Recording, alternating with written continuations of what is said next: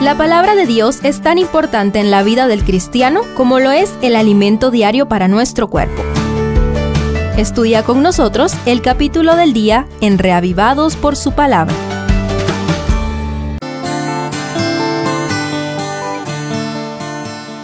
Juan 2 amplifica lo dicho en el capítulo anterior mediante material nuevo que solo podía proveernos uno de los discípulos más cercanos a Jesús como lo fue Juan. Conozcamos un poco más acerca del Verbo de Dios lleno de gracia y de verdad. Primero, poderosa compasión. Siendo que Juan es más exacto cronológicamente que los demás evangelios, podemos entender que Jesús caminó más de 100 kilómetros en menos de tres días desde Betábara hasta Caná para acompañar a su madre en una fiesta de bodas en la cual aparentemente ella tuvo alguna participación por ser quizá pariente.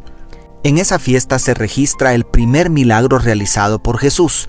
No obstante lo anterior, lo más impresionante es que no se trató de abrir el mar rojo ni de sanar a un ciego, sino convertir agua en vino para evitar la vergüenza y descontento de una pareja de recién casados.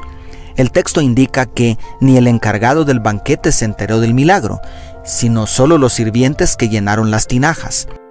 Es cierto que el verso 11 dice que manifestó su gloria y sus discípulos creyeron en él. Pero, ¿qué clase de Dios es Jesús que revela su poder divino solo para hacer feliz una fiesta familiar? Segundo, poderosa autoridad. Después de una breve estadía en Capernaum, según el verso 12, el maestro viaja a Jerusalén para participar de la primera Pascua de su ministerio.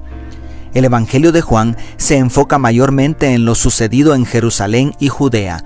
Al llegar al templo, Jesucristo expulsa con autoridad a los vendedores y cambistas diciendo, Quitad esto de aquí y no convirtáis la casa de mi Padre en casa de mercado como dice el verso 16. Según los otros evangelios, este acto de purificación vuelve a repetirlo en su última visita al templo de Jerusalén antes de la crucifixión. Todo indica que el Señor inició y terminó su ministerio en Jerusalén manifestando un vivo celo divino por la rectitud, la santidad y la correcta adoración. Esto nos habla fuertemente del segundo atributo de Jehová que aparece muchas veces en el Antiguo Testamento. Y tercero, poderoso conocimiento. Ante la tremenda demostración de autoridad de Jesús en el templo, los líderes religiosos pretenden deshacerse de él, pero no pueden hacerlo sin comprometer su falsa religiosidad delante del pueblo. Así que demandan una señal de parte de Cristo, pero el maestro responde con la señal de Jonás, que revela su pleno conocimiento de las malas intenciones de los sacerdotes y de cómo completaría su misión en esta tierra mediante la crucifixión y la resurrección, como vemos en los versos 18 al 21. Por otro lado, el capítulo cierra mencionando que Jesucristo no se fiaba de quienes creían en Él y lo seguían por sus milagros porque los conocía a todos y no necesitaba que nadie le explicara nada acerca del hombre, pues él sabía lo que hay en el hombre, según los versos 24 y 25. El verbo de Dios, además de estar lleno de gracia y verdad, posee omnisapiencia divina. Gracia y misericordia, verdad y justicia, conocimiento y sabiduría infinitos. ¿Qué más necesitamos para creer?